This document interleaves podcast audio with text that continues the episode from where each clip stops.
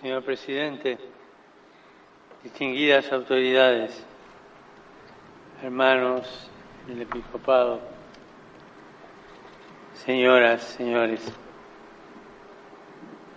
muchas gracias, señor presidente, por su acogida y sus atentas palabras de bienvenida en nombre del gobierno y de todo el pueblo cubano. Mi saludo se dirige también a las autoridades y a los, y a los miembros del cuerpo diplomático que han tenido la amabilidad de hacerse presentes en este acto.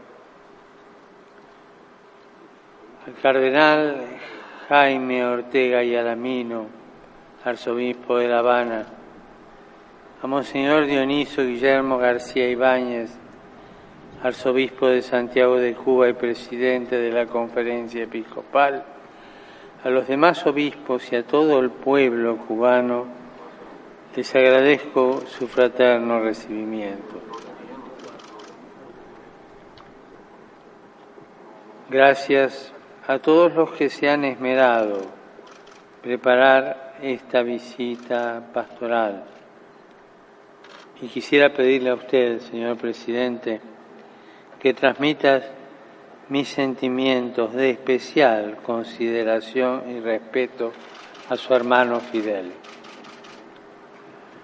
A su vez, quisiera que mi saludo llegase especialmente a todas aquellas personas que por diversos motivos no podré encontrar y a todos los cubanos dispersos por el mundo.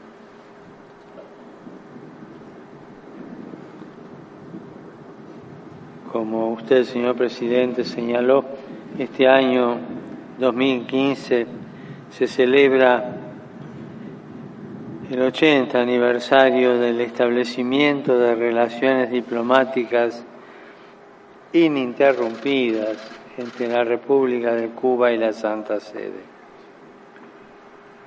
La providencia me permite llegar hoy a esta querida nación siguiendo las huellas indelebles del camino abierto por los inolvidables viajes apostólicos que realizaran a esta isla mis dos predecesores, San Juan Pablo II y Benedicto XVI. Sé que su recuerdo suscita gratitud y cariño en el pueblo y las autoridades de Cuba. Hoy renovamos estos lazos de cooperación y amistad para que la Iglesia siga acompañando y alentando al pueblo cubano en sus esperanzas, en sus preocupaciones, con libertad y todos los medios necesarios para llevar el anuncio del reino hasta las periferias existenciales de la sociedad. Este viaje apostólico coincide además con el primer centenario de la declaración de la Virgen de la Caridad del Cobre como patrona de Cuba por Benedicto XV.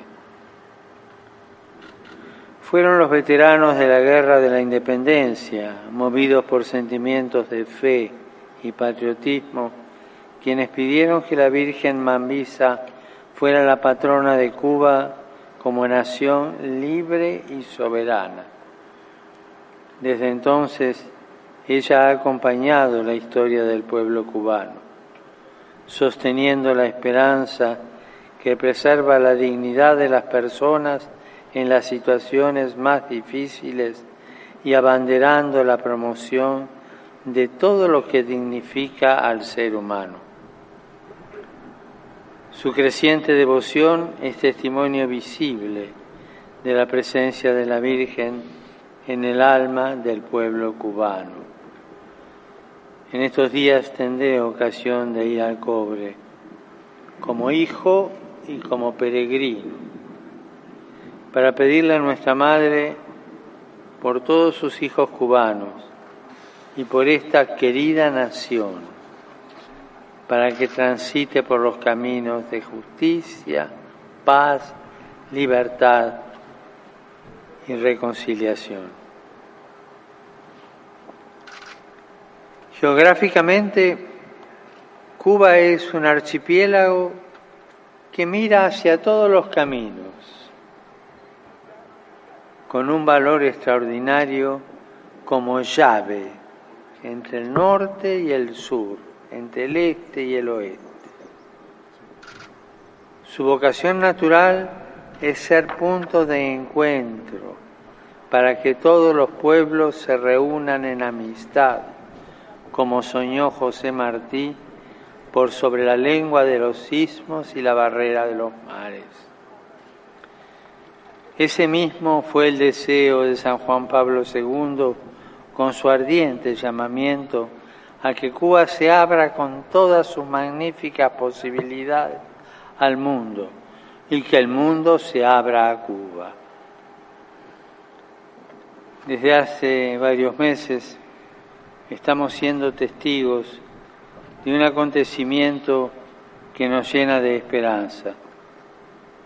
El proceso de normalización de las relaciones entre dos pueblos tras años de distanciamiento.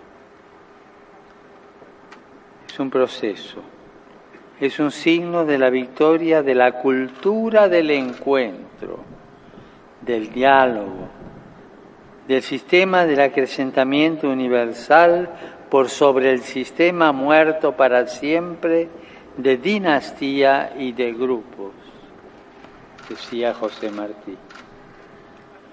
Animo a los responsables políticos a continuar avanzando por este camino y a desarrollar todas sus potencialidades como prueba del alto servicio que están llamados a prestar en favor de la paz y el bienestar de sus pueblos y de toda América, y como ejemplo de reconciliación para el mundo entero.